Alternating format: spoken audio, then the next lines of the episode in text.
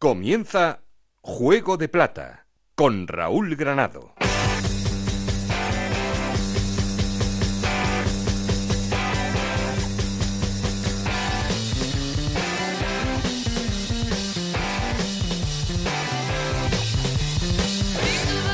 ¿Qué tal? Muy buenas, bienvenidos a Juego de Plata, el podcast de Onda Cero en el que os contamos todo lo que pasa en la liga en segunda división.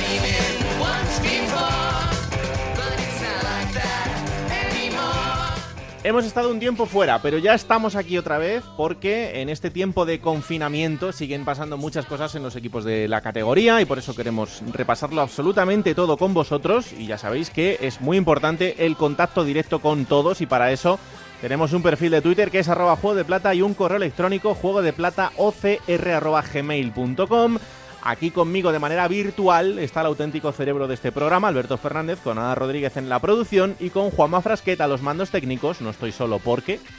Esto es Juego de Plata, el podcast de Onda Cero en el que te contamos todo lo que pasa en Segunda División.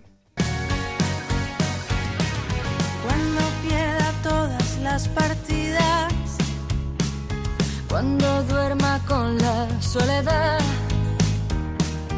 cuando se me cierren las salidas y la noche no me deje en paz, cuando sienta miedo del silencio. Bueno, evidentemente han pasado varios días de ausencia en este programa y eh, eso solo ha tenido un responsable, que he sido yo. He tenido que parar durante estas semanas por eh, bueno, pues lo que nos acompaña en estas semanas de confinamiento, que no es otra cosa que el coronavirus, famoso y, y conocido, es que eh, está golpeando a mucha gente y además de manera bastante dramática. En mi caso ha sido un pequeño paréntesis, así que encantado de volver a retomar la actividad con todos vosotros y sobre todo eh, solo dejadme que le agradezca a todos y cada uno de los compañeros de la redacción de deportes de Onda Cero, no solo de los compañeros que participan en este programa, sino de toda la redacción al conjunto de mm, esta que es eh, mi casa, Onda Cero, porque gracias al cariño de todos he sentido muy cerca a todos los compañeros y evidentemente eso también es muy importante.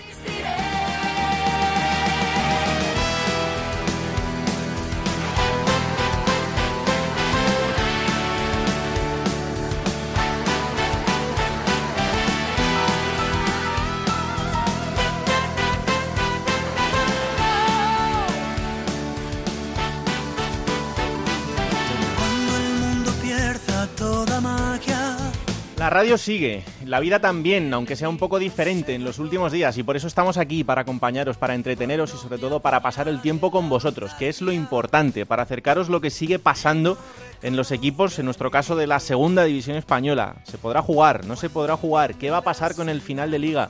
Muchas preguntas, pocas respuestas certeras, pero tenemos la firme intención de ir contestándolas como podamos y eso sí, con la información de primera mano de todo lo que ocurre, así que por eso vuelve hoy Juego de Plata.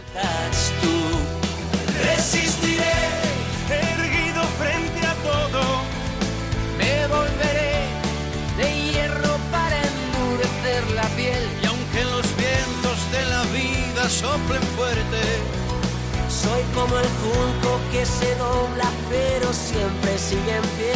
resistiré para seguir viviendo. Soportaré. Y en todo este tiempo, el nexo de unión, como siempre, porque es la persona que siempre da el callo, ha sido el subdirector de este programa, que no es otro que Alberto Fernández. Hola Alberto, ¿qué tal? Muy buenas. Hola Raúl, ¿qué tal? Muy buenas. Yo también, bueno, me declaro responsable de esta ausencia temporal del programa porque ya sabéis que yo no, no puedo ni siquiera estar en la radio. Así Mm. que lo que se puede hacer, intentar ayudar para que la Liga Smartbank siga en Onda Cero aquí en Juego de Plata. Y es que nos hemos juntado dos eh, perfectos. Sí. Uno que lo coge y el otro que no puede salir de casa porque si lo coge eh, tiene más de un problema. Así que eh, imaginaros lo que está significando también estos días. Pero, pero bueno, no nada diferente a, a lo que está viviendo todo el mundo en, en sus casas y algunos tristemente golpeándoles eh, de manera muy dura. Así que no nos podemos quejar absolutamente para nada. Y aquí estamos, aquí estamos otra vez para traeros todo lo que pase a partir de ahora.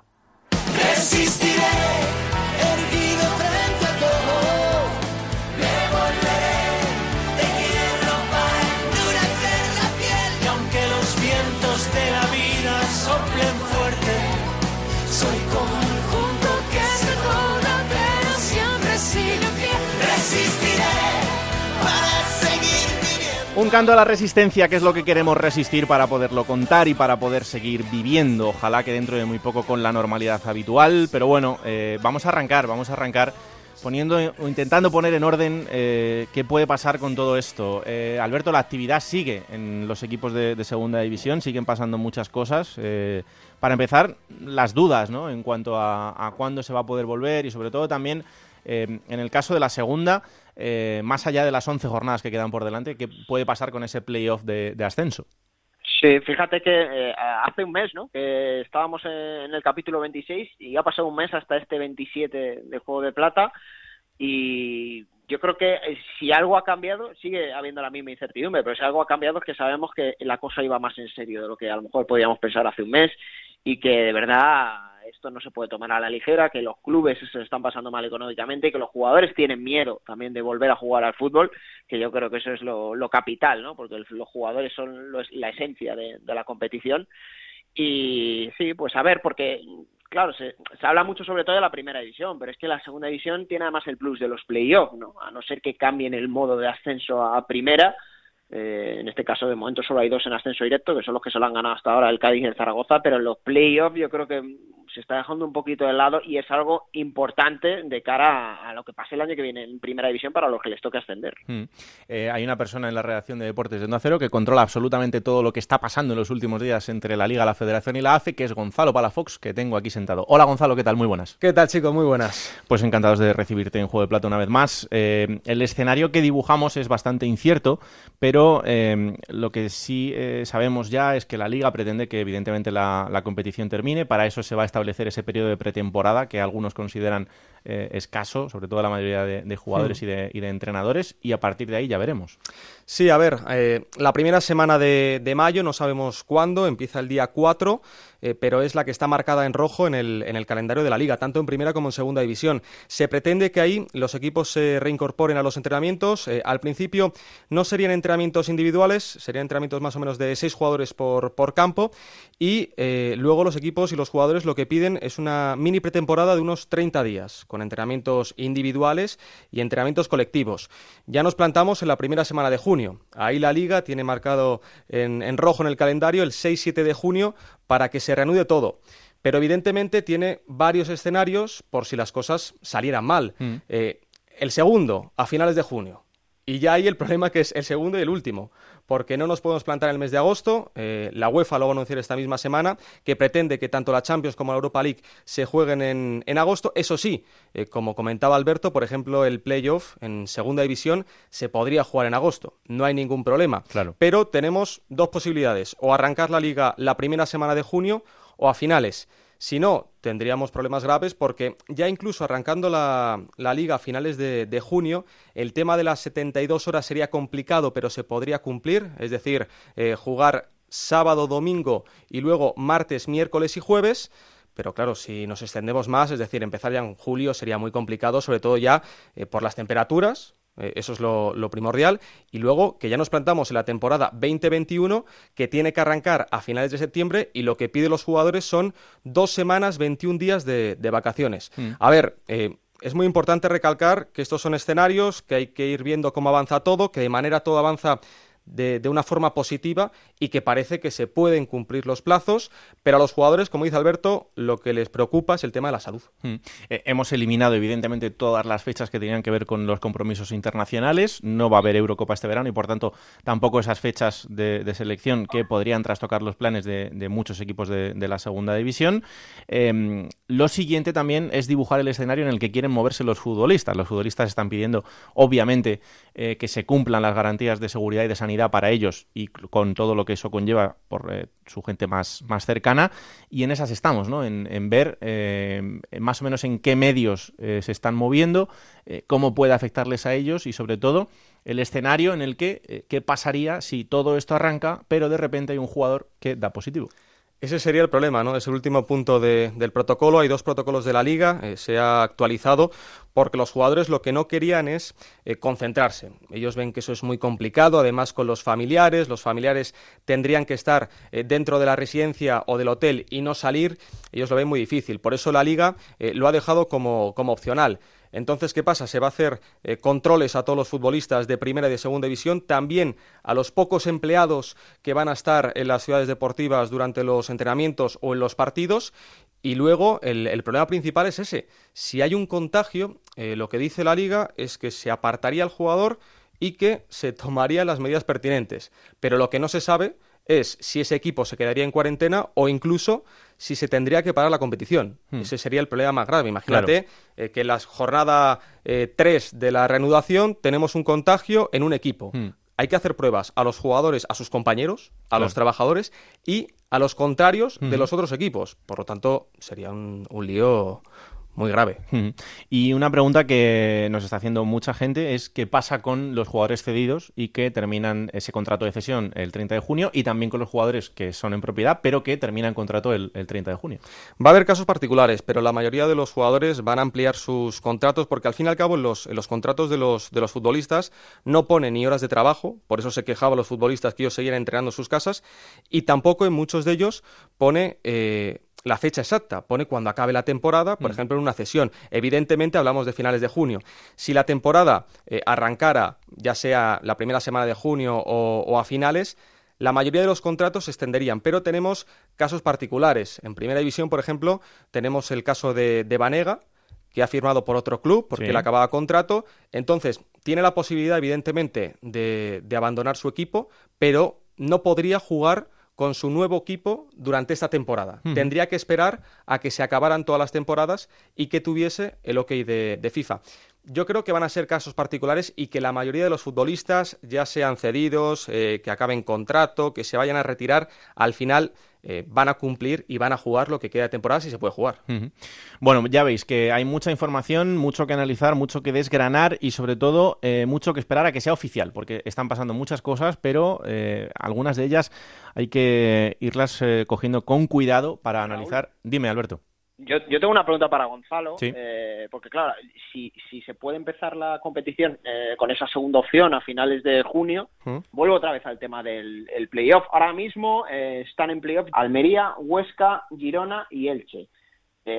claro, si tú juegas un playoff en condiciones atípicas, ¿se podría Gonzalo hacer un playoff en una sede única? Sí, sí, sí, claro sí, una final a cuatro. sí. El factor campo porque antes la clasificación, el tercero no tendría ningún tipo de ventaja. ¿Cómo? Sí, pero a ver, eh, es que al final eso se tiene que valorar eh, dependiendo de cuándo arranque la, competición. Si la competición arranca a principios de junio, yo creo que no habría ningún problema. Si arranca a finales, sí, pues se podría jugar una final a cuatro. Eh, en caso de empate, el equipo que estuviese por delante en la clasificación pasaría a la final. Eso va a depender de las fechas, pero se barajan muchísimas opciones, no solamente en las ligas nacionales, no solamente en España, sino también en la, en la Champions. Vamos a ver qué pasa, hay que esperar. Eh, la mejor noticia sería esa, que arrancara la temporada en, en junio, ya sea a principios o a finales. Mm si no tendríamos un problema muy serio y como dices, pues una final a, cuatro y que bueno, ya dependiendo de, de, lo que decía en este caso la, la, federación y la liga. Ya hemos contado aquí que la liga veía con buenos ojos desde hace varios años esa intención de que el playoff de ascenso fuera una especie de Final Four en una sede única, con todos los equipos jugando en el mismo estadio, o sea que bueno, a lo mejor no es mal año como para llevar a cabo esta iniciativa, ver qué pasa y a partir de ahí pues eh, ver si es algo que se convierte en habitual o no.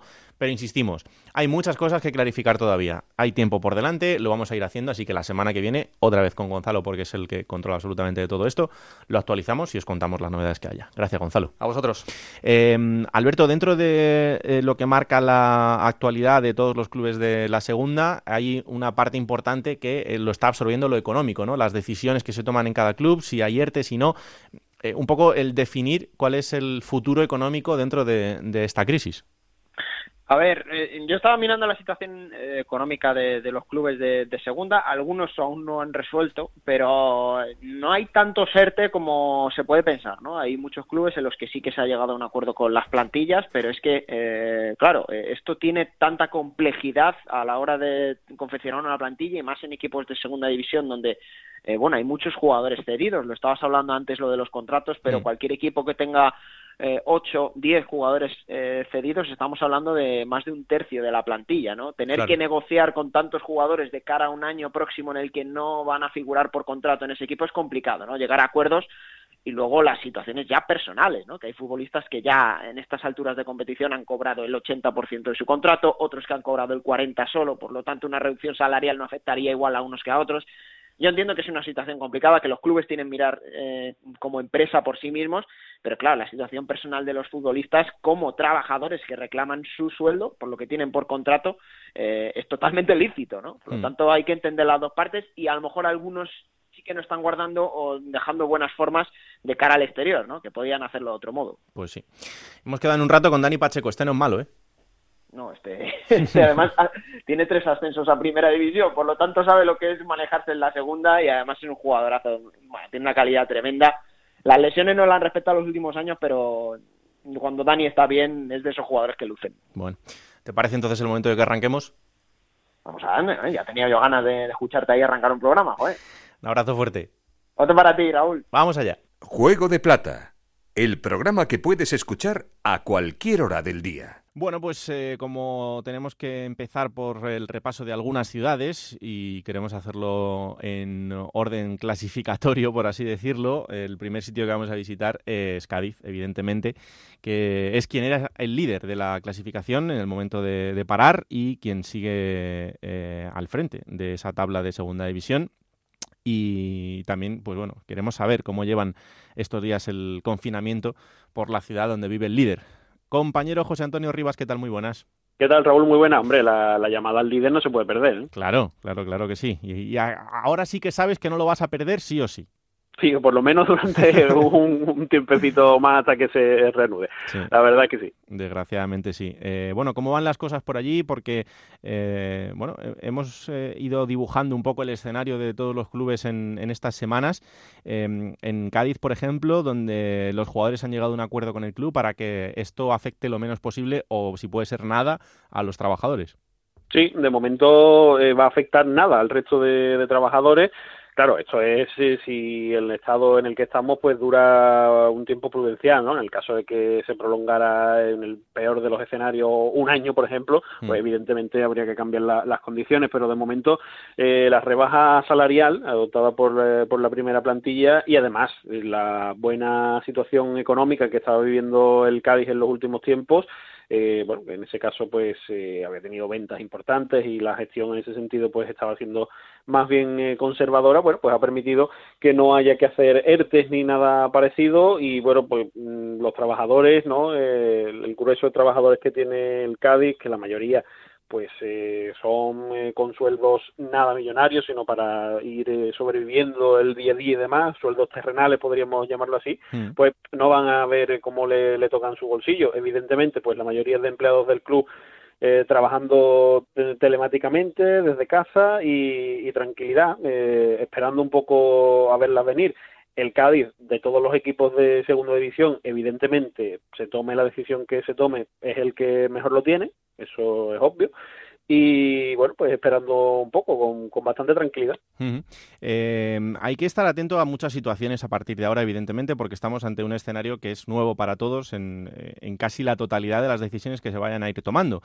Y una de las grandes preocupaciones, también en segunda división, evidentemente, son los jugadores cedidos. En el caso del Cádiz, eh, no es una cuestión menor, porque hay que recordar que eh, Nano Mesa, el Chocó Lozano, Malvasic y Álvaro Jiménez eh, finalizan el, el periodo de cesión, también Alejo y Pombo, el 30 de Entendemos que no va a haber problema porque los jugadores van a tener que jugar si la liga se termina hasta que acabe la competición. Pero claro, hablamos de, de futbolistas que el 30 de junio van a terminar ese contrato de cesión.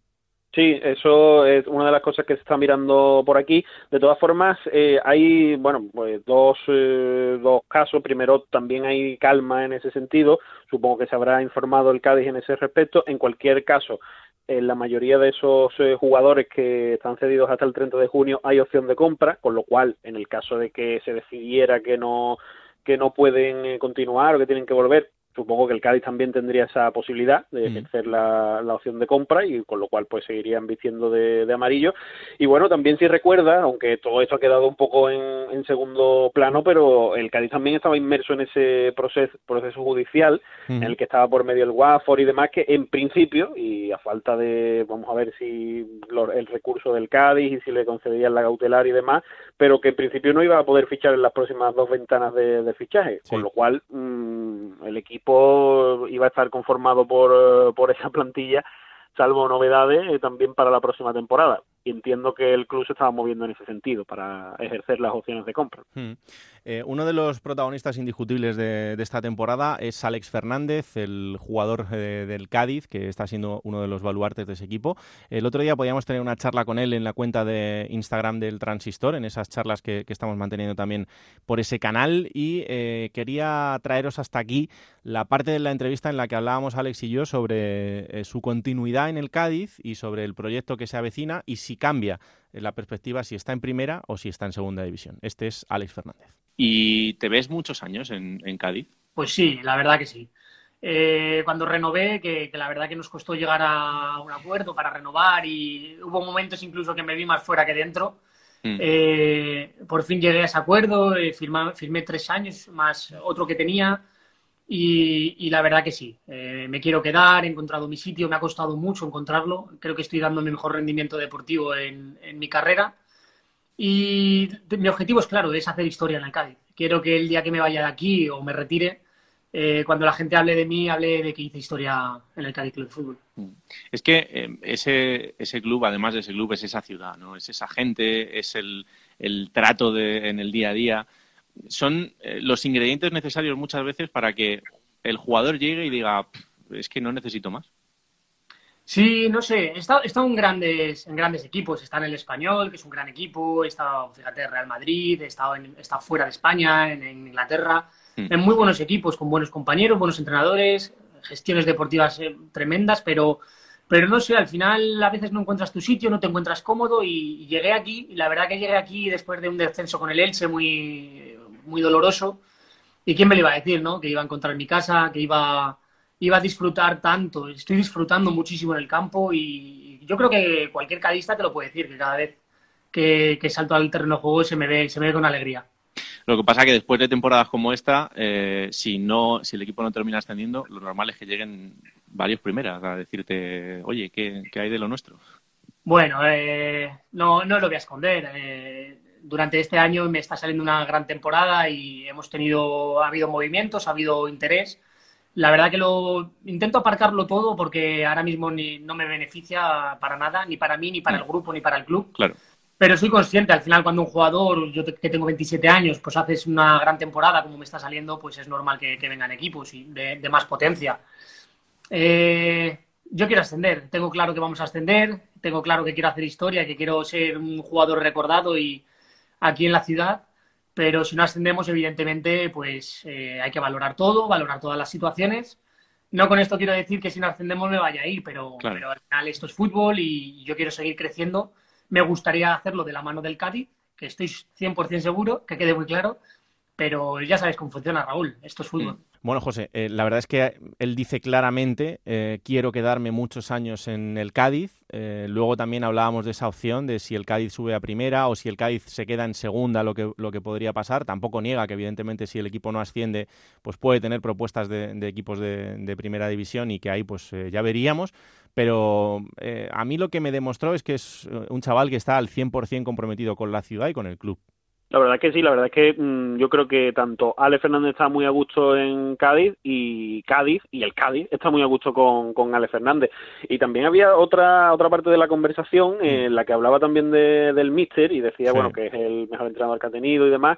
Eh, sobre todo estoy muy de acuerdo cuando decía que es el entrenador que más rendimiento le ha sacado, porque fíjate que Ale Fernández llegó aquí siendo medio centro, acostumbrado a jugar en, un sistema de, tres centrocampistas, haciendo volante y demás, y Álvaro Cervera se empeñó en que su mejor sitio para jugar era media punta. Al principio le costó, ¿eh? eh no lo veía Alex nada claro, incluso salía públicamente diciendo que, hombre, que a él le gustaba ser medio centro, que se adaptaba a lo que quisiera el míster y demás, pero claro, después de la temporada pasada y sobre todo de esta, mm, siendo media punta y siendo capitán general del equipo, eh, con mucha llegada, marcando muchos goles y además, bueno, pues aportando mucho en el juego, evidentemente se ha dado cuenta que a lo mejor pues él estaba equivocado y, y Cervera tenía razón. Yo no sé si, si la continuidad o no también puede depender de ese detalle, ¿no? También de, de, que siga o no el míster que ese es otro tema de los que está bastante. Sí, porque es verdad que Vizcaíno ha dicho, cada vez que ha entrado en el transistor con, con José Ramón, siempre ha dicho no va a haber problema, eh, nos vamos a sentar y lo vamos a cerrar.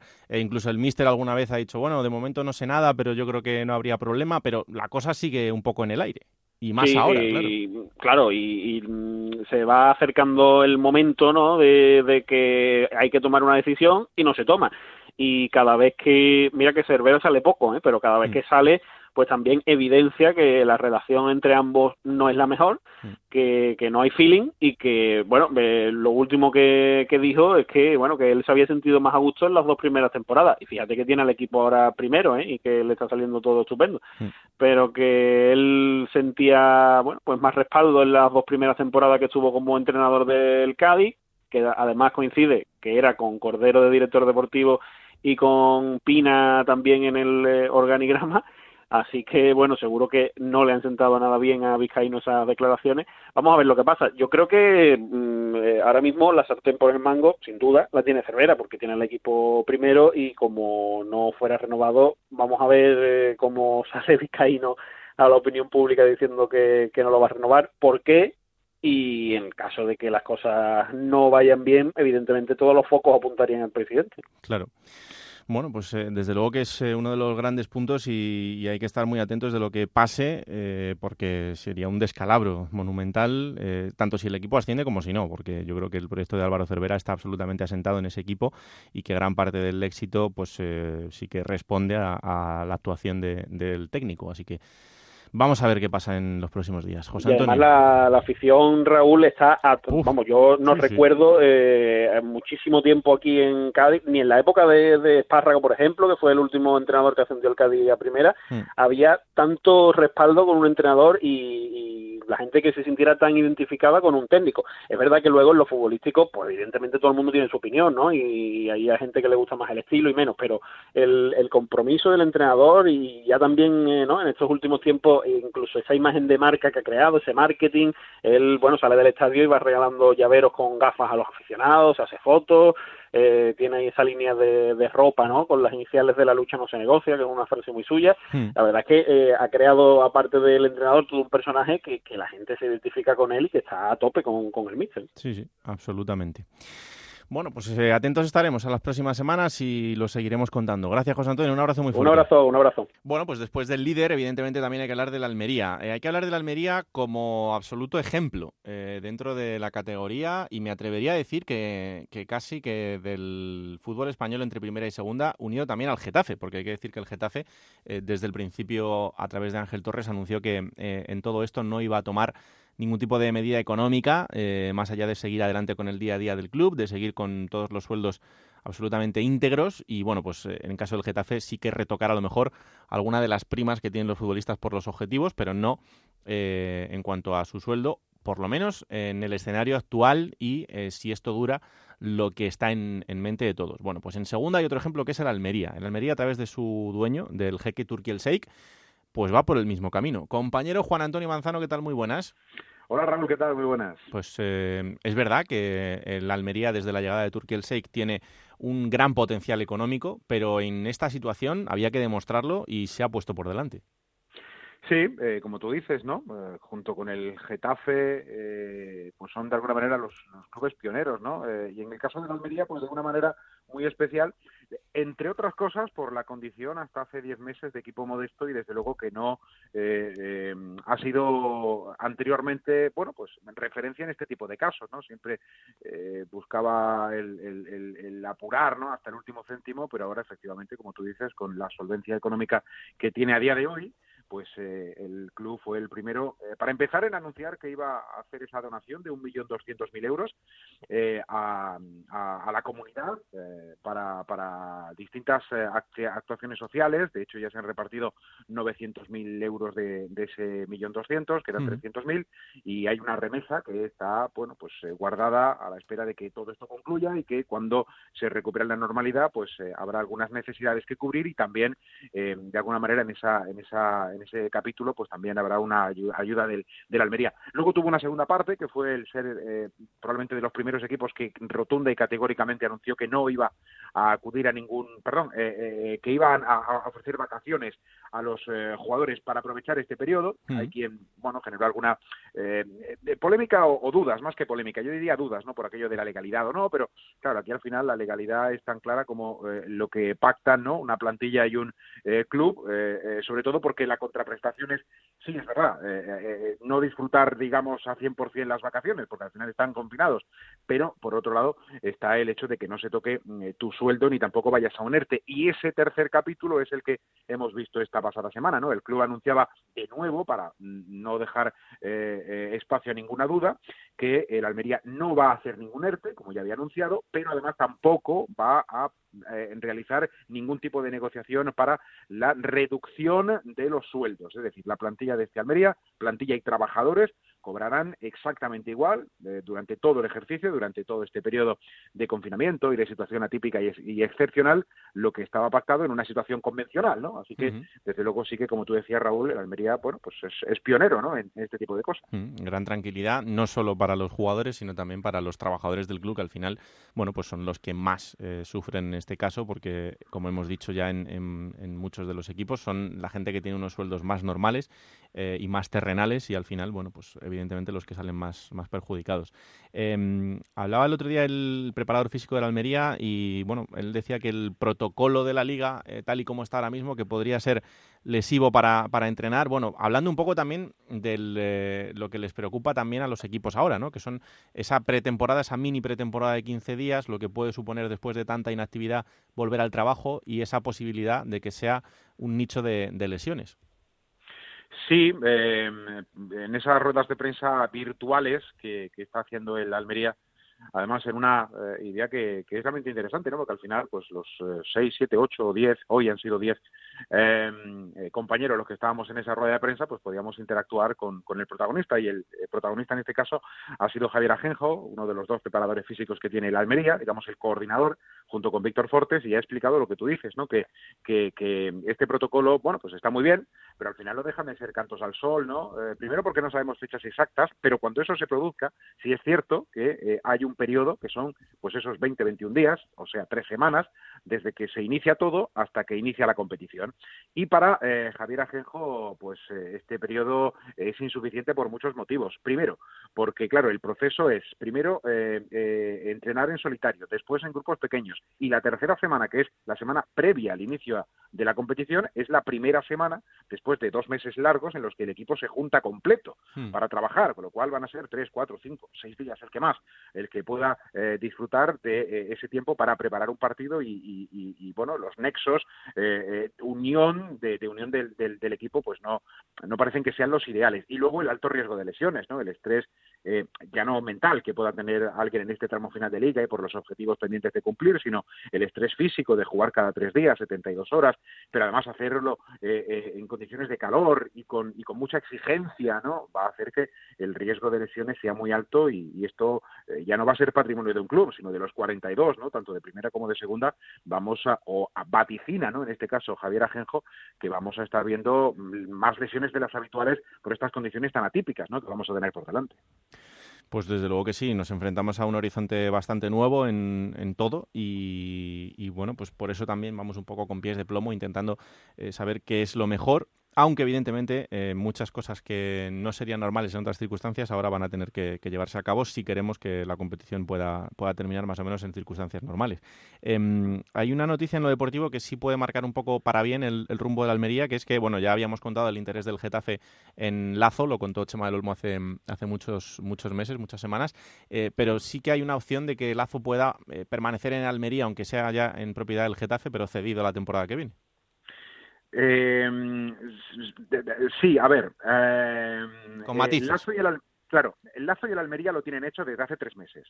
Primero, eh, todas las sesiones que el Almería tiene recibidas, que son 11, hmm. eh, todas están en manos del Almería.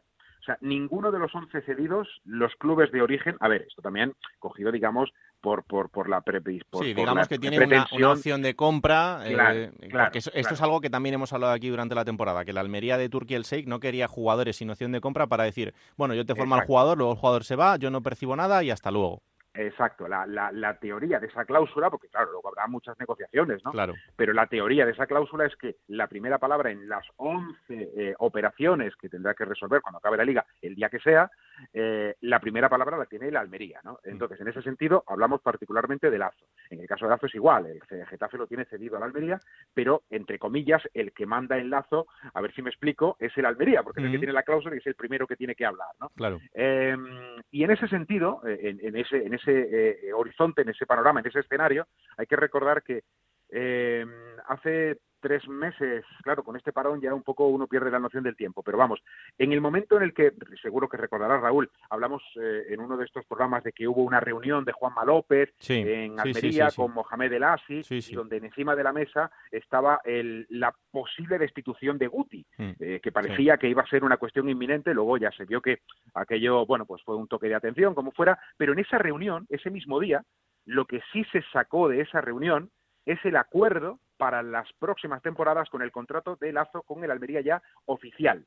Es Hmm. decir, en esa negociación de Juanma López y Mohamed El Asi se cerró el fichaje de Lazo ya para la próxima temporada. Esto ya es una eh, eh, opinión personal, creo que llevando al máximo de los contratos, que son cinco años, ¿no? Eso ya lo digo yo, Hmm. pero porque la Almería está utilizando esos, esos parámetros, ¿no? De ir al máximo tope y además Claro. con jugadores de proyección. Así que entiendo que eh, la cantidad de tiempo serían cinco años, pero de esa reunión ya salió el acuerdo para que Lazo fuese futbolista oficialmente el 1 de julio, hablamos de tiempo convencional, de la Unión Deportiva Almería. Ahora, que por medio el Getafe quiere tocar alguna pieza, alguna tecla, alguna cosa, pues igual sí, pero, pero ya digo que, esa primera palabra, al depender de la Almería y ya tomar posiciones y ya hablar incluso con su representante, parecía en su momento, y creo que sigue en esa misma línea, que Lazo, cuando acabe la temporada y arranque la que viene, oficialmente será futbolista del equipo rojiblanco. Pues grandísima noticia porque es un jugador increíble y que tiene una calidad descomunal y por eso también está, está brillando, aunque es verdad que ha tenido algún altibajo, pero, pero un gran rendimiento durante toda la temporada y, y uno de los eh, buenos, de, uno de los cracks de, de la categoría sin, sin lugar a dudas.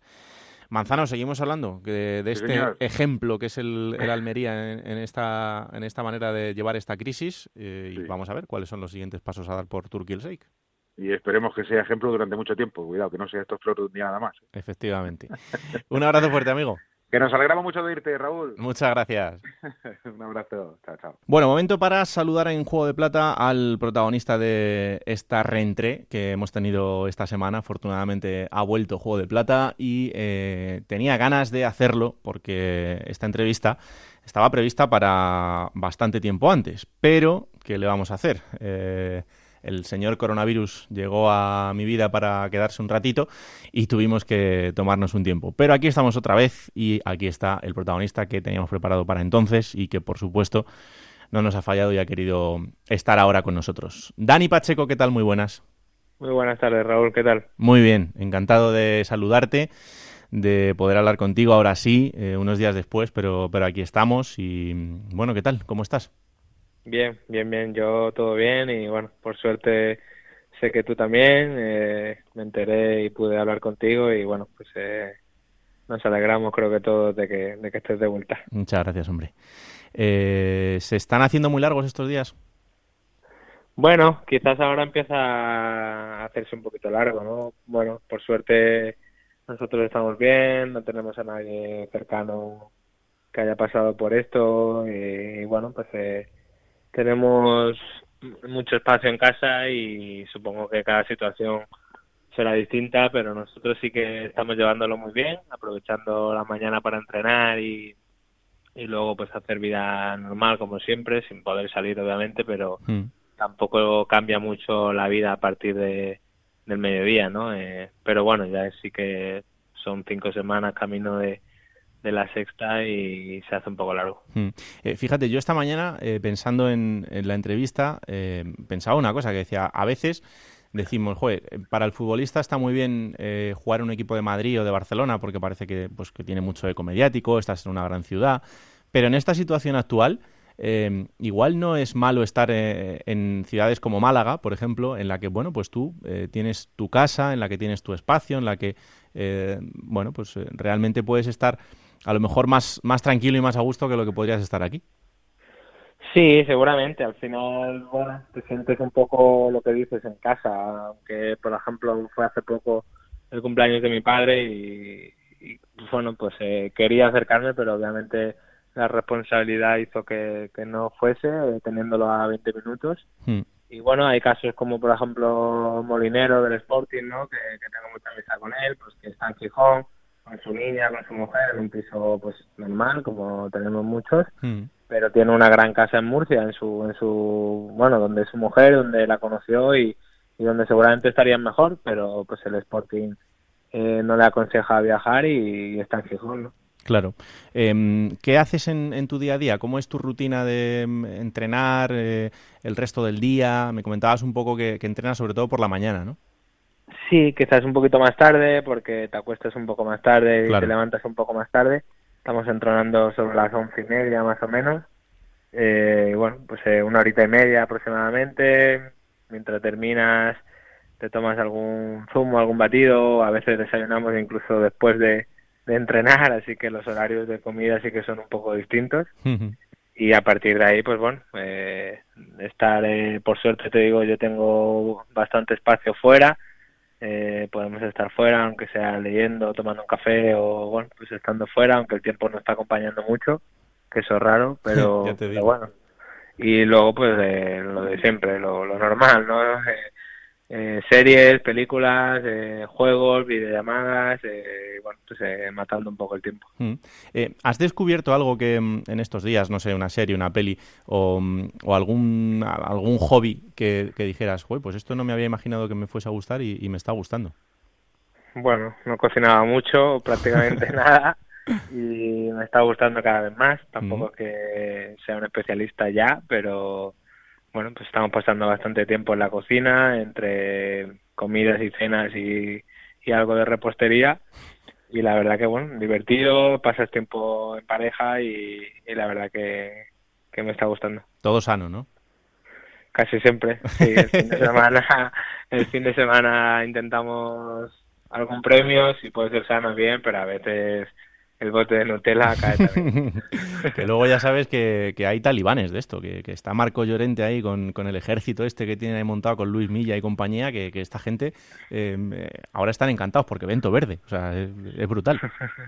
Sí, la verdad que, bueno, de hecho sigo a los dos, con, con Luis sí que tengo bastante amistad mm. y hace poco, de hecho, me escribió porque yo le vi un ejercicio, lo hice, eh, lo grabé y y simplemente lo subí a las redes sin poner que era de él y, me, escribió y, decía que ese ejercicio le sonaba. Te pidió derechos de autor, ¿no? sí, sí, sí. Madre mía, ¿cómo, está, ¿cómo están los niños? Es que no puede ser. Que, mm, y con los compañeros del equipo, ¿cómo hacéis? Eh, ¿Quedáis para entrenar o cada uno lo, lo hace por su cuenta? Pues las cuatro primeras semanas teníamos trabajo del, del club, obviamente, y cada uno lo hacíamos. Eh, y a partir de esta semana pasada sí que hemos empezado dos días en semana a entrenar en grupo con videollamadas. eh, bueno, pues están eh, también contactando con gente. El otro día, por ejemplo, nos dio una clase de body combat un chico que se dedica a ello y bueno, entró en la videollamada y fue el que llevó la sesión.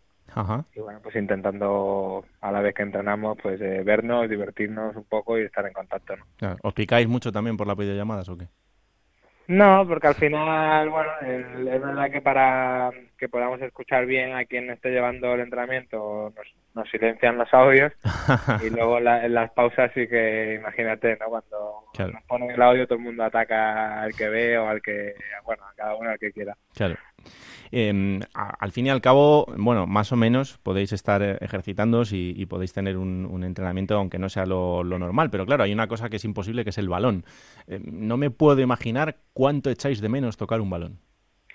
Pues sí, sí, ya de por sí nos gusta un balón cada día, incluso en competición que ves un balón y bueno, las típicas veces que te regaña el segundo entrenador o el entrenador porque hay una pausa para beber agua y, ves un balón y lo coges o le hmm. pegas, bueno, pues ahora imagínate, ¿no? Eh, no, no podemos prácticamente tocarlo, simplemente hacer unos toques y, bueno, pues eh, obviamente intentando no ganar peso, no, no coger grasa y entrenar, pues bueno, con los medios que tenemos para, para estar lo mejor posible dentro de que con lo largo que, que está haciendo y con lo que puede quedar aún, pues será complicado, ¿no? Claro. Eh, bueno, ya sabes que estamos a vueltas con, con, qué puede pasar, con qué escenario es al que nos podemos enfrentar en cuanto a, lo que pase con, con, la competición. Encima en segunda eh, es un poquito más largo que, en primera porque hay que sumarle también ese, ese playoff. Eh, hombre, para vosotros, si la liga se acaba como está, pues, pues bien, ¿no? Después de lo que habéis sufrido. la verdad que la verdad que un año complicado que que es cierto que había una mejoría notable, pero que no te puedes equivocar porque estamos a solo tres puntos de, del descenso, ¿no? que solo se habla de la mejoría que ha tenido el equipo hmm. y sin embargo, si miras los puntos no te ha servido de mucho. Eh, tuvimos una racha de, de estar a cinco o seis puntos de abajo, pero ahora estamos solo a tres. Sí. Y bueno, pues esperemos que por el bien de todo, porque significaría que, que todo ha mejorado y que, y que no hay tantas víctimas como están habiendo al día y que el fútbol pueda volver. La verdad es que em, lo vuestro es para, para estudiarlo, ¿no? Y, todo esto pues lo, lo, está dejando todo de, lado, evidentemente, pero cuando termine la temporada y, veamos en qué circunstancias y tal, em, la temporada del Málaga mm, de puertas para adentro en vuestro vestuario tiene, tiene un mérito brutal. La verdad que ha sido muy complicada. estaba siendo, aunque, aunque había mejorado, pues obviamente desde el verano prácticamente estábamos concentrados sin saber si podía llegar gente, si, si iba a salir, quién iba a salir. Eh, la situación, por ejemplo, de Antiveros, que parecía que estaba cerrada y tardó como un mes más en, hmm. cerrarse. Eh, bueno, el director deportivo, que normalmente lo ves en algún entrenamiento, prácticamente convivía en, el hotel con nosotros, ¿no? Era constante, podía haber una reunión en cualquier momento y, bueno, pues luego la temporada tampoco iba bien en, lo deportivo, una vez comentó, eh, con muchos problemas de, la alineación, a veces no podías hacer un cambio porque, porque bueno, incumplían las normas y, y bueno, pues la verdad que muchas cosas que seguramente tú sabes y que, que, que ha ido haciendo complicada la temporada. Pues sí, la verdad es que, no sé, a mí me parece de los mayores esfuerzos mentales por parte de, una plantilla eh, durante todo durante todo el año. No, no solo por pensar en lo deportivo, sino en, centrarse, en olvidarse de, muchas cosas del día a día que, no lo han puesto nada fácil. Em, en, caso de que, de que esto pueda volver, ojalá que sí, ¿te parece suficiente esos 15 días de, de pretemporada, que más o menos es lo que está en la mente de todos, como para que vosotros podáis estar a punto? Bueno, obviamente no es que me parezca suficiente o no, lo tenemos que aceptar porque si vuelve, pues tiene que volver eh, y tiene que entrar en un tiempo que, que sea posible terminar todo y, y seguido comenzar lo siguiente. Pero obviamente ahí están los datos de lo que suele ser una pretemporada, ¿no? En, en vacaciones de cinco semanas más o menos, o cinco y media, la pretemporada dura cinco o seis semanas pues si en vacaciones te puedes ejercitar en mejores sitios que en tu propia casa, porque acudimos a centros para ello y tal, pues ahora que van a ser mínimo 7 8 semanas, pues en casa, en una pretemporada de 15 días, pues obviamente no sería lo, lo más correcto. Claro. Bueno, pues eh, al final lo importante es que esto pueda volver y, luego ya iremos viendo, ¿no? Porque la otra pata del banco sí que parece, y además eso es lo más lógico, que, esto terminará sin público, ¿no? Eh, también es una pena, eh, por ejemplo, para vosotros, que, tenéis una grandísima afición detrás y que al final también ellos pues, van a ver cómo, cómo tienen que, perder esa posibilidad de, ver a su equipo en caso de que, de que así sea el tramo final de la temporada. Sí, obviamente. Yo bueno, tengo ya 29 años y no juego en un solo partido nunca a puerta cerrada. Mm. Obviamente sería muy extraño, pero estoy convencido de que si esto vuelve, pues eh, va a ser así, ¿no? Eh, por el bien de, de todo, por evitar riesgos y, bueno, creo que es la única o de las pocas cosas que todo el mundo está de acuerdo. Sí, sí, totalmente. ¿Qué mensaje te gustaría mandarle a, la afición del Málaga que está estos días ahí en casa y que están deseando veros? Bueno, pues sobre todo yo creo que personal, ¿no? Más allá del fútbol, pues eh, ojalá que todo el mundo esté bien, que, que nadie haya sufrido ninguna pérdida, eh, que creo que lo primordial ahora mismo y bueno, pues eh, esperemos que, que, pronto pase esto, que, haya salud, que, que, pase la pandemia y, y el fútbol pues eh, creo que está de lado ahora mismo y, bueno, pues ojalá que, que pronto esto lo contemos y, y se haya pasado, ¿no? Claro que sí. Dani Pacheco, te agradezco un montón estos minutos, que te mando un abrazo enorme para ti y para toda la familia, que, espero que, sigáis bien en lo que nos quede por delante, que ojalá sea lo menos posible, y que la próxima sea después de un partido certificando la salvación del Málaga, que no sería mala. Ojalá que sí, ojalá que sí. Te mando un abrazo, me alegro que estés bien. Gracias, amigo, un abrazo. Un abrazo. Bueno, pues después de esta entrevista con Dani Pacheco, vamos a seguir eh, hablando con eh, diversas ciudades y vamos ahora hasta Las Palmas de Gran Canaria para, unión, para hablar de la Unión Deportiva Las Palmas. Compañero Jorge Peris, ¿qué tal? Muy buenas. Hola Raúl, muy buenas. ¿Cómo está el conjunto amarillo? Bueno, pues están todos todo bien, que sepamos, cada uno en sus casas cumpliendo el, el encierro, el, confinamiento. La Unión Deportiva que, que además eh, participa mucho en redes sociales, las tiene muy activas y casi que todos los días, Raúl, conocemos la rutina eh, de ejercicios de, de, de, todos los futbolistas. Hemos visto a, a Tana entrenar eh, dándole duro con, con, pesas. Hoy hemos podido ver, por cierto, a, los tres porteros, Álvaro Valles, a José Martínez y Raúl Fernández, ver cómo entrenan y en ese sentido yo creo que casi como el, el, la inmensa mayoría de los clubes lo están, lo están haciendo bien, están cumpliendo para el momento, mm. eh, si se da esa, esa, circunstancia en el que tengan que volver a, la batalla. Claro que sí. Eh, también hemos visto en la Unión Deportiva Las Palmas, igual que en otros clubes, esa, esa parte mm. solidaria ¿no? del equipo. Sí, sí, sí, que, que bueno, que, que, que, lo tienen que hacer evidentemente eh, absolutamente todos. Ya Las Palmas tuvo un primer detalle y fue que hace un poquito más de dos semanas Raúl puso a disposición del personal sanitario la residencia que tiene para los futbolistas de, de, la cantera mm. y, hoy ha tenido lugar la entrega de material sanitario en el, en el Ayuntamiento de Las Palmas de Gran Canaria con, con el, alcalde Augusto Hidalgo que ha estado presente y ahí también Artiles, el capitán, en nombre de sus compañeras, en nombre de la primera plantilla, han entregado eh, material sanitario para que se pueda seguir combatiendo eh, esta pandemia, este, este maldito virus, y han sido, entre otras cosas, 500 mascarillas, 1000 guantes y, bueno, y diverso material sanitario, que no es sino otro granito más, ¿no? Con el que con el que ayudar a, que entre todos superemos esto. Mm, y desde luego que hay que aplaudir ese gesto de, la Unión Deportiva Las Palmas. En la parte económica en la que hablamos de, todos los clubes, eh, ¿cómo está la cosa? ¿Cómo, ¿Qué previsiones hay en cuanto si habrá ERTE, si no, si hay acuerdo con jugadores? Mira, Las Palmas fue, eh, eh, yo creo que fue de los primeros clubes en, en, en decir que, además casi que de manera muy tajante que no habría ERTE, que, que porque el, presidente recordó que ya cuando arrancó la temporada, Raúl, eh, algunos futbolistas hicieron un esfuerzo rebajándose la ficha. Mm. Bueno, al final, y yo creo que, que, nadie eh, y nadie lo ha hecho, además ha, podido reprocharle nada a Miguel Ángel Ramírez, al final acudieron a, a, un ERTE, de los primeros clubes también en llevarlo, en llevarlo a efecto, con efectos retroactivos desde el 14 de marzo, como todos sabemos, y efectivamente durante dos meses ERTE que, afecta a toda la, plantilla, personal deportivo no deportivo. La diferencia, entiendo yo, con, con algunos clubes es que el presidente ha dicho que, que bueno, que, que, que, si el Estado no asegura ese 100% de lo que están cobrando, ese 100% del salario que tenían, pues lo va a complementar a la Deportiva Las Palmas, con lo cual, bueno, pues parece que aquí los efectos económicos, pues, pues eso no, no, no van a ser tan grandes para, para, para todos los empleados de la Unión Deportiva Las Palmas.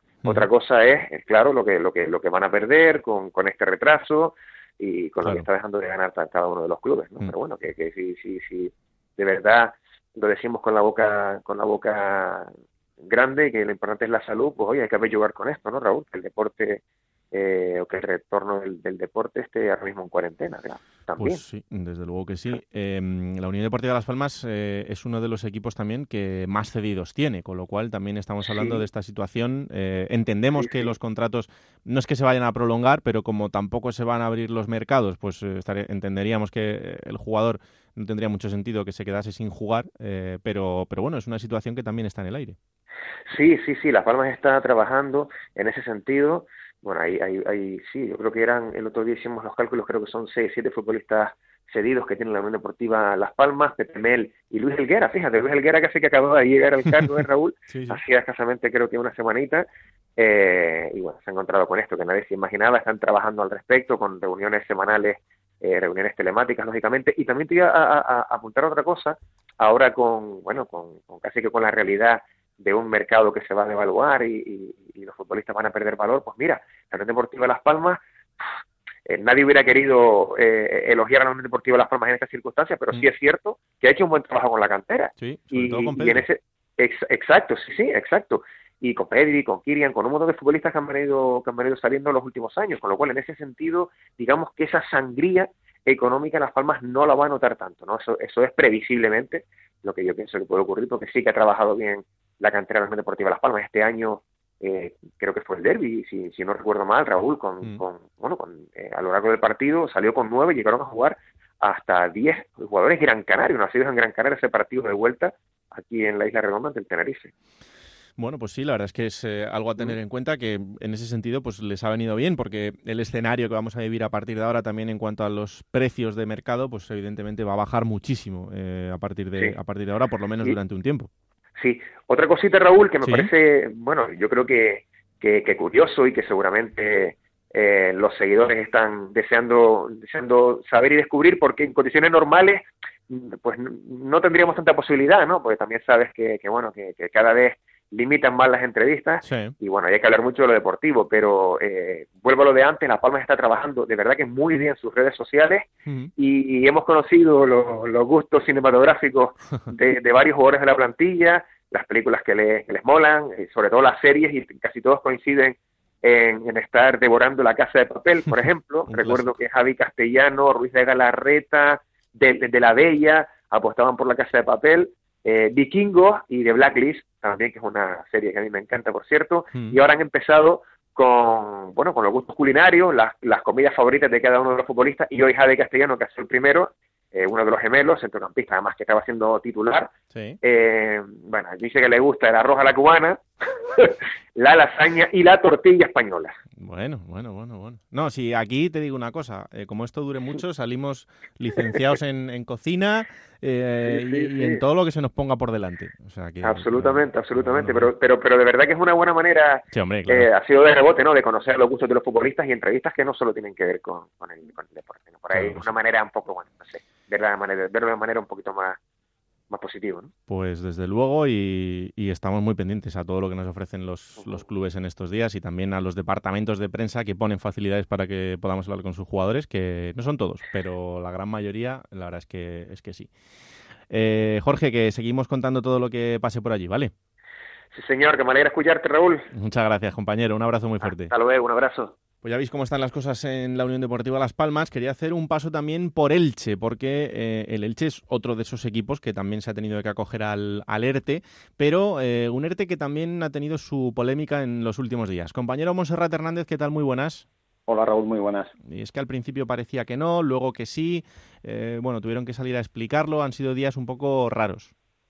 Bueno, en realidad lo único que ha sido claro es la postura del Elche Club de Fútbol, que se mantiene en que la plantilla tiene que rebajarse el 20% de su contrato anual, dada la situación por la que atraviesa ahora mismo el fútbol español y los futbolistas, pues sobre todo los más veteranos, entre ellos pues los casos de Nino, de Fidel Chávez, que son de los futbolistas más destacados del equipo, sí que han salido en los medios de comunicación realizando manifestaciones y dejando claro que ellos sí han puesto de su parte, que han sido el único lado en esa negociación después de cuatro reuniones donde han subido eh, o han rebajado, mejor dicho, sus pretensiones y estaban dispuestos a, poner de su parte. Sin embargo, el Elche lo tiene claro, o se bajan el 20% el sueldo de la plantilla de jugadores y cuerpo técnico del primer equipo o el próximo lunes por la noche, por silencio administrativo, en principio se validará ese expediente de regulación temporal de empleo. Una situación que para los futbolistas pues es preocupante sobre todo para los trabajadores. Ellos aseguran que como profesionales pues eh, no les preocupa tanto, pues porque ganan más dinero y ya tienen un recorrido, sobre mm. todo en los casos de esos jugadores más veteranos, pero sí están muy preocupados, decían ellos, por el caso de los, eh, de los empleados, de los minoristas de la entidad, que bueno pues van a haberse abocado a un ERTE del 100%, a Leche se le ofrece un 70% de la rebaja, tendrá un 30% para mantener su jornada laboral, pero aseguraban pues que se han quedado un poco defraudados por esta situación de impotencia de ver cómo no han podido defender el, eh, los intereses del resto de empleados. Mm, la verdad es que además eh, Fidel eh, en una entrevista contigo en el, en el diario AS hablaba, hablaba muy claro sobre el tema ¿no? y decía abiertamente que se sentía decepcionado. Sí, decepcionado y defraudado. Además, bueno, pues ese titular mm, provocó que mucha gente se le tirara encima, ¿no? Porque es fácil decir que un jugador gana mucho dinero y que, por tanto, con lo que está viviendo ahora mismo la economía en, el, en, España y, el, fútbol como profesión no es una excepción, pues no se entendía. Pero en realidad el mensaje de fondo de Fidel, más allá de ese titular, es lo que venía a expresar lo que he comentado ahora, ¿no? Que, que bueno, que ellos al final son unos privilegiados que si tienen que ceder, pues cederán, pero que lo que más le preocupaba era el caso de, del resto de profesionales. Y es que puede, puede resultar chocante, ¿no? Dice, bueno, pues si realmente le preocupan tanto a los jugadores, ¿por qué no se bajan el sueldo hasta el 20% que pide el club? Bueno, pues porque a los jugadores les sale económicamente más rentable el hecho de acogerse al ERTE y cobrar un 30% del club y el 70% eh, con esa rebaja del expediente más que rebajase el 20% que sería no solo de la parte que queda por cobrar, sino de todo el año. Sería una cantidad muy importante. Y ahí sobre todo se quejaban de las formas del club por parte de la directora general Patricia Rodríguez, que se había mostrado firme. Ella aseguraba en las declaraciones vía telemática el pasado viernes que lo que hace es defender la habilidad del club a medio y largo plazo y que por tanto no podía rebajar esas pretensiones y por tanto da la sensación de que el Elche lo tiene bastante claro, un poco en la línea de lo que están moviéndose ahora mismo todos los clubes a través de la liga en esas reuniones que están eh, protagonizándose vía telemática con, la patronal de clubes parece que van todos a una. Mm. Eh, una Patricia Rodríguez que además eh, también hemos conocido que se va a presentar o va a presentar su candidatura para mm, aspirar a representar a los clubes de segunda división en la liga. Sí, así es, lo publicaba el medio digital YouSport eh, Patricia Rodríguez fue una persona que llegó precisamente al Elche Club de Fútbol tras el regreso de José Sepulcre a los mandos del club, no como presidente, pero sí como máximo accionista. Y recordamos pues que el Elche descendió administrativamente de primera a segunda en el verano de 2015 por problemas con el control económico con la liga. Y parecía que Sepulcre pues quería ponerse al lado de, Javier Tebas, ¿no? Y Patricia Rodríguez pues era una persona que con la liga siempre ha estado bien posicionada y por tanto la recogía del, de la Sociedad Deportiva Ibar para ponerla al frente y hacerle un contrato de cuatro años como directora general. Ahora ya Sepulcre que no está, está Cristian Bragarnik, ya se presentó a ese cargo o a esa candidatura como vicepresidenta segunda de la Liga y bueno, pues parece todo hace indicar que va a ser la seleccionada porque en principio no hay más propuestas.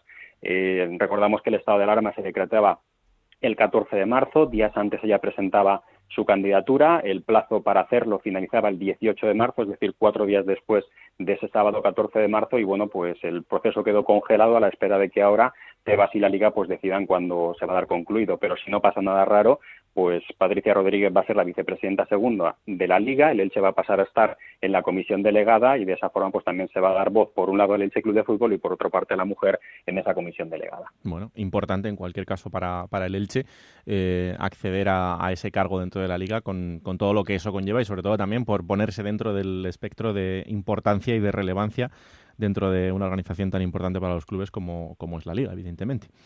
Eh, pues nada, estaremos muy atentos a lo que pase la, semana que viene con esa fecha clave, ese próximo lunes, para ver qué pasa con, ese ERTE y lo contamos eh, en el próximo capítulo, ¿vale? Sí, eh, y un último apunte, Raúl, si, me permites, también decir pues que ahora mismo todos los clubes, ya estáis al corriente, están también pendientes de saber qué es lo que se va a hacer con, los abonados, ¿no? Porque si se retoma la liga pues va a ser sin público en las gradas y ahora mismo lo que se maneja pues son diferentes posibilidades y en el caso del Elche Club de Fútbol una de las opciones es congelar los precios de los abonos para la próxima campaña, compensar los partidos que no puedan ver los aficionados en el estadio, en el caso del Elche seis encuentros que se compensarían con el mismo precio para la campaña de abonos del año que viene e incluso, ojo a este dato, también podría haber un acuerdo de los clubes de primera y segunda división con la liga para que si los aficionados, los abonados en este caso, no pueden ver los encuentros en la grada, que los puedan ver a través de la liga con un descuento preferencial para aquellos que retiren su carne de socio. Así que por ahí se están moviendo ahora mismo los contactos entre los clubes de fútbol profesional. Bueno, ya veis que escenarios abiertos en muchos frentes y que poco a poco pues eh, os iremos desgranando como podamos y confirmando cuando se vayan produciendo. Lo primero que se pueda terminar la liga y a partir de ahí pues ver qué pasa con todo este tipo de cosas y de cuestiones que evidentemente pues eh, tienen mucha relevancia para muchísimos eh, abonados y aficionados por, por toda la, la, geografía española, tanto en primera como en, como en segunda división. Monserrate, un abrazo muy fuerte. Muchas gracias.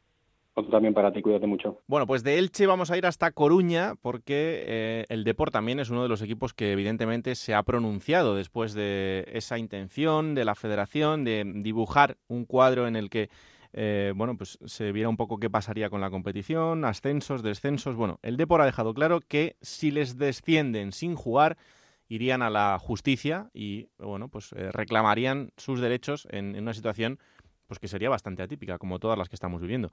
Onda Cero en Coruña, Alberto Gómez, ¿qué tal? Muy buenas. Hola, ¿qué tal? Muy buenas, Raúl. Bueno, el club ha sido tajante y, y contundente en este sentido.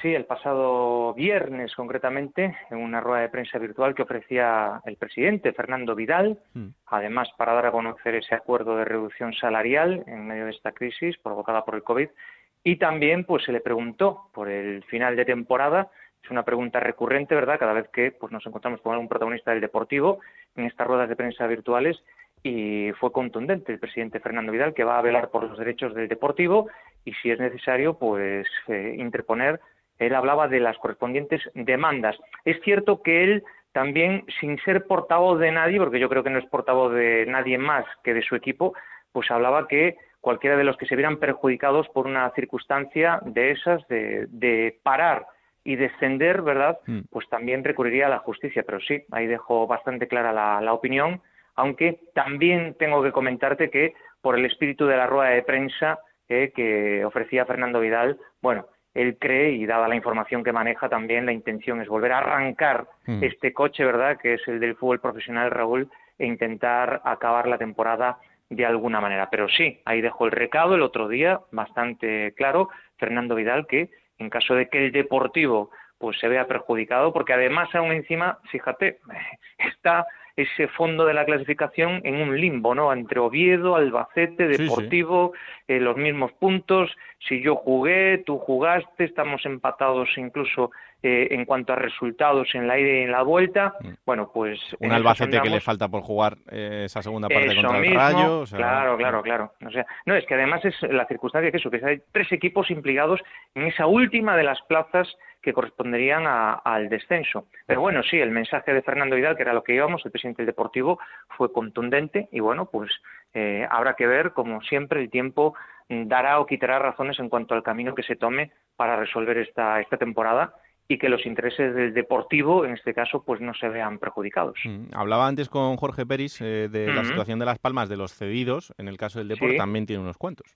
Uf, hay unos cuantos, ¿eh? Fíjate que incluso el último en llegar también fue cedido por parte del Rayo Vallecano, ¿eh? Así que eh, vamos a ver el caso de Va, el central que venía a suplir la baja de larga duración de Soma, pero sí, hay bastantes cedidos, Uf, eh, pues desde atrás hasta, hasta adelante. Me viene ahora a la cabeza, pues por ejemplo, el caso de Hugo Vallejo, otro jugador que llegaba también en el mercado invernal, que venía desde Málaga cedido por el Real Madrid, eh, ¿quién más tenemos? Pues la nómina es alta. Es cierto que había algún jugador con opción de compra obligatoria, como era el caso de Coné, eh, pero bueno, eh, cedido sí que en la plantilla del Deportivo, hablando ahora de, memoria, pues hay, hay unos cuantos que incluso llegaron ahora y bueno, pues a ver, a ver, pero bueno, la voluntad es, y así se lo transmitieron los jugadores cedidos, que se vayan más allá del 30 de, junio, hmm. pues compromiso a continuar aquí. Pero bueno, el tiempo dirá también, sí, sí. Bueno, Y ya para terminar, una buena noticia, esa donación de 50.000 mascarillas por parte de la Fundación del Deport hacia la Cruz Roja, bueno, pues otro de los gestos más que estamos viendo en todos los equipos. Sí, eh, hay que... La verdad es que conocíamos en las últimas horas la noticia, efectivamente, Fundación del Deportivo, que recientemente eh, ha empezado a funcionar, y como dice la propia nota de prensa, la, la vicepresidenta de esa fundación, Oliva concretamente, pues era la que también ella queda por determinar si ella por su cuenta o a través de la fundación, pero inyectó ahí ese dinero para donar esas 50.000 mascarillas. Y bueno, el caso es que sí, otra vez más, pues ese fin solidario con el Deportivo participando, también lo está haciendo la Federación de Peñas para recaudar dinero para dos entidades eh, aquí solidarias de, A Coruña. Entonces, pues bueno, la cocina económica y Padre Rubinos. Y bueno, sí, efectivamente el deportivo, pues sumándose a este tipo de, actividades solidarias en estos tiempos de crisis provocada por la pandemia del COVID. todos arrimando con lo que puede cada uno y la verdad que también se agradece este tipo de gestos para la sociedad, igual que eh, normalmente es la gente la que se vuelca con, su equipo, pues eh, que ahora los equipos también le, devuelvan parte de, eso que, reciben en masa. Compañero Alberto Gómez, que seguimos contando todo lo que pase por Coruña en, en estos días, que siguen pasando cosas. Muy bien. Ok, un abrazo muy grande, Raúl. Un abrazo. Hasta luego. Pues la última ciudad que quiero visitar es Santander, porque eh, parece mentira, pero en los últimos días también hemos visto cómo los líos de Francisco Pernía volvían a la palestra y eso también está marcando un poco la actualidad en el día a día del, del Racing. Onda Cero en Santander, compañero Fran Díez, ¿qué tal? Muy buenas. Buenas, ¿qué tal? Saludos. Pues eh, nada, eh, algo que prácticamente estaba más que olvidado fuera de Santander, evidentemente, porque allí en el día a día eh, no tanto, pero, pero otra vez eh, volvemos a hablar de Francisco Pernía. Sí, fue un día de felicidad para el racinguismo, casi casi como símbolo, ¿no? Para que no quedase esa impunidad que parece que muchas veces campa sus anchas en los despachos del fútbol. Hmm. Y aquí se esperaba, pues, eh, pues bueno, como un día casi casi de celebración. No te voy a decir como un ascenso o levantar una copa, pero casi casi, porque la gente se ha alegrado muchísimo. Es que hoy precisamente hablábamos en el programa local con Gelucho, Hmm. uno de los exfutbolistas que presentó junto a Víctor Diego hace mm, pues prácticamente ocho años, porque fue en diciembre de 2012 500 folios en los juzgados de las Salesas aquí en Santander, pues el inicio de lo que fue todo el proceso, una querella criminal contra Francisco Pernía y Ángel Lavín. A Pernía le han caído cuatro años, a Ángel Lavín, eh, alias Harry, tres años, y todavía evidentemente son procesos que siguen adelante. Pernía puede recurrir al Tribunal Supremo, aunque ya nos lo contaba también Manuel Higuera, el que fuera presidente y el gran artífice ¿no? de, de todo este lío que haya terminado eh, de esta manera, porque ha sido un hombre pues que ha trabajado pues, sin cobrar, eh, eh, dándolo todo por el Racing y de alguna manera pues ha conseguido que se haga justicia, aunque ha sido una justicia que ha llegado pues con muchísima lentitud, ¿no? Porque hablamos desde 2012, todavía puede recurrir Pernía, ese recurso al Tribunal Supremo está parado por eh, toda esta pandemia, con lo cual se va a alargar aproximadamente un año o dos años incluso, pero bueno, mm, se hace justicia porque en el juicio, yo he asistido a varias de las sesiones, pues se contaba eh, cosas que ya sabíamos, pero que quedan delante de, de los jueces, que era un tribunal de, de tres magistrados, pues como compraba zapatos, pares de zapatos de mil euros con la tarjeta del club, eh, se hizo una, dos, tres veces, más allá del famoso Audi del capricho Sí. me tengo que dar, Sí, que en el juicio dijo que era una manera de hablar, que fue una expresión mal hecha, se quejaba del, del juicio mediático, pero bueno, lo mismo que Ángel Lavín, alias Harry, pues como eh, saqueaban el club con la tarjeta, porque hay que recordar que no eran empresarios que hubiesen puesto dinero en el club, sino que habían llegado de rebote por una serie de circunstancias y que ellos iban a vivir del Racing, no a vivir con el Racing o a poner dinero para sacar adelante el proyecto. Eran, entre comillas, empleados mm, de una trama, pero aquello estaba claro que, que había cosas que estaban mal. Los otros dos eh, encausados, eh, que eran dos representantes eh, del País Vasco, Urquijo y Vergara, habían reconocido eh, sus delitos para evitar la cárcel, les cayó menos de dos años, año y medio, y evidentemente es que el Racing Primavera, aquella escuela que se creó en, en Brasil, pues era un auténtico disparate desde principio a fin y así ha quedado eh, puesto en evidencia, porque al final ha sido simplemente esa escuela que creó en Brasil, lo del coche y una indemnización a José Campos, que fue de 100.000 euros cuando en realidad tenía que haber sido eh, mucho menor, eh, ni una décima parte, Mm. pues lo que ha terminado con Francisco Pernía condenado por, mm, por, este- por cuatro años de cárcel, que posiblemente llegue a pisar la cárcel. Claro, evidentemente. Bueno, pues eh, poco a poco y, y de manera Sí. bastante lento, pero, pero la justicia va, va cumpliendo con, con su trabajo para unos personajes que, que han llevado al Racing a un momento súper complicado, entre otras cosas de ahí es donde viene la, la situación actual. Prácticamente, Claro. eh, pues eh, es verdad que con Francisco Pernía en la presidencia se jugó la Copa de la UEFA, pero es que precisamente en esa temporada se pres- se prestaron, creo que de memoria, 54, 56 millones de euros. Bueno, se gastó porque el presupuesto era de 40 y algo, con lo cual, pues bueno, ese cañón tremendo que originó, más luego una gestión, como ha, probado, ha quedado demostrado en los tribunales, pues eh, nefasto en la administración desleal, pues eh, prácticamente la desaparición de- del club. Otra cosa será lo que pueda recuperar el club, porque claro, dentro de la sentencia también se le obliga a pagar a Francisco Peña 120.000 euros y más otros 60.000 euros eh, solidariamente junto con Vergara y Urquijo, en total 180.000, algo más. Y claro, se va a declarar insolvente, es un profesional de esto prácticamente, porque anteriormente también con algunas de sus empresas ha vivido circunstancias parecidas y será muy, muy difícil que el Racing de Santander pues, pueda recuperar algo del dinero. Claro. Pues, eh, oye, la permanencia en segunda va a ser muy complicada, pero por lo menos esto también es una victoria. Sí, hombre, no lo cambio por la permanencia Ya, en segunda, evidentemente. Pero, hombre, aquí también, siendo el equipo colista, es verdad que había mejorado mucho desde la llegada de José Luis Oltra y que parecía que reaccionaba el equipo, pues está la situación muy, muy complicada. Pero bueno, veremos a ver si esto se puede jugar y si hay o no descensos, ¿no? Que esa es otra cuestión. Así que de lo malo, malo, aquí es un comentario muy habitual en Santander y en los círculos racinguistas. Dice, pues bueno, por lo menos la pandemia ha sido un desastre para la economía, para todo, pero a ver si por lo menos nos deja el Racing en, en segunda división, ¿no? Es un poco el comentario de ver el vaso medio lleno, porque claro, está siendo terrible, lo estamos viendo a diario pues, con fallecimientos y lo que nos viene después, que para el club también pues va a ser muy duro, aunque el presidente del Racing, que con sus empresas también ha sido pues eh, solidario en toda esta pandemia, pues ya ha dicho que va a asegurar como sea la viabilidad de- del club y que no va a problema, porque a finales de de diciembre tienen que pagar lo que queda del concurso de acreedores, casi creo que eran unos 3, 4 millones de euros, eh, o sea que es otro pago brutal ¿no? para, para cualquier empresa en una circunstancia así. Bueno, pues eh, vamos a estar muy atentos también de lo que pase por Santander en las próximas semanas, porque evidentemente eh, será importante conocer cómo va, cómo va el club, cómo van las noticias por allí y sobre todo eh, cómo va avanzando esta, esta situación. Fran, un abrazo muy fuerte. Igualmente, un abrazo para todos. Pues hasta aquí el repaso de todas las ciudades, de todos los equipos que hemos querido tratar en el capítulo de hoy. Ahora, como siempre, vamos a coger esa máquina del tiempo que pilota Pablo Llanos para traeros los mejores momentos de los equipos de la categoría y esta semana ha elegido a un protagonista cuando jugaba en eh, también un equipo de la categoría. No es otro que Pedro León.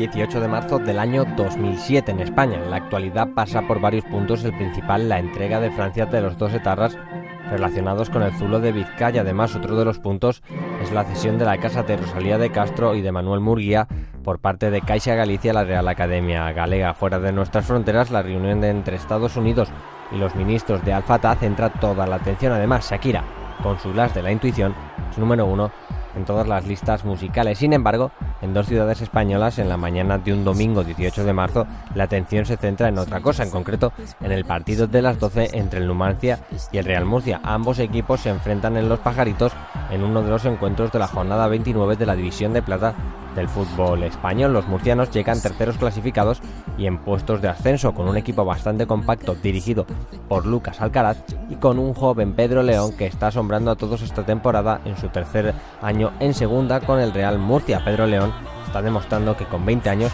tiene un futuro tremendo por delante. El Numancia llega cuarto clasificado a 7 puntos de su rival de hoy con el objetivo de conseguir acercarse a esos puestos de ascenso que marcan los murcianos. Alcaraz salía con notario Juanma, Pablo Ruiz, Ochoa, Cuadrado, Paco Peña, Abel Gómez, Pedro León, Aranda, Iván Alonso y Richie. Enfrente el Numancia de Goicochea con Juan Pablo, Juanra, Sergio Ortega, Tarantino, Julio Álvarez, Nagore, Palacios, Fukuda, Moreno, Del Pino y Bolo. García Ballesteiro pitaba el comienzo del partido y Pedro León se convertía en un dolor de cabeza para la zaga soriana. De hecho, el murciano llegó a reclamar un penalti momentos después. Pues eso ya tendrán que dirimirlo entre ellos.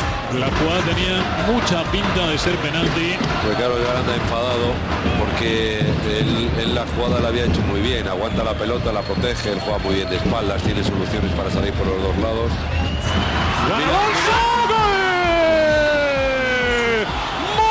De cabeza Iván Alonso con un remate pleno de sutileza y de habilidad. Esta vez no ha sido el cabeceador explosivo de un penalti posible no pitado. Al primer gol del partido marca el Real Murcia 0-1 Iván Alonso. Llegaba el descanso y los murcianos iban con ventaja en el marcador. Tras la reanudación las cosas no cambiaban. Corría el minuto 49 cuando... 4 de la segunda mitad. Pedro León y Abel. Vaya pareja para golpear balones a una distancia tan peligrosa como la que ahora mismo inquieta a los seguidores del Numancia. Se retira Abel, va a ser Pedro León. Ambos son especialistas. Valdemula perfilándose para el golpeo por la derecha el balón de Pedro León. ¡Qué golazo! Pedro León que hace el segundo desde ahí. Golpea como muy poquitos. El Numancia intentaba recortar distancias. jugador del Real Murcia. Cuidado, Vares, que bien lo ha hecho Bolo, Kenji Fukuda del área, ¡Marca Kenji Fukuda! ¡Qué balón le ha dejado John Pérez Bolo! Fukuda que se ha estado intentando en este partido y el encuentro, Sergio, resucita sobre todo en la grada. Sí, sobre todo en la grada que celebra el tanto del jugador japonés que ahora está pidiendo a los aficionados del Numancia que apoyen al equipo porque estamos en el minuto 24 de la segunda parte, queda muchísimo y de nuevo se meten los sorianos de lleno en el partido. Seguro que no está nada satisfecho Lucas Alcaraz porque parecía en estos últimos instantes que se dormía un poquito el Murcia. El partido acababa y el marcador no se movería más. Pedro León disputaba su última temporada en la categoría de plata y en el Real Murcia se fue del equipo de su tierra con un ascenso. Lo demás, como se suele decir, es historia. Una delicia, como siempre, recordar estos momentos con, eh, con Pablo Llanos ahí al mando, contándolo de una manera tan, tan, tan, tan trabajada porque esto, aunque penséis que no, pero lleva mucho trabajo por detrás, ¿eh? así que hay que agradecérselo, como siempre, claro que sí, a Pablo Llanos, que siempre está al pie del cañón. Bueno, pues hasta aquí este capítulo de reentré de Juego de Plata que hoy ha tenido un horario especial porque lo hemos eh, publicado un poquito más tarde, pero a partir de la semana que viene volveremos a lo habitual, que es, como ya sabéis, cada martes a partir de las 5 de la tarde disponible en onda es para que lo compartáis, lo descarguéis y sobre todo le digáis a todo el mundo que existe este bendito programa que hacemos con tanto cariño. Que la radio os acompañe. Chao.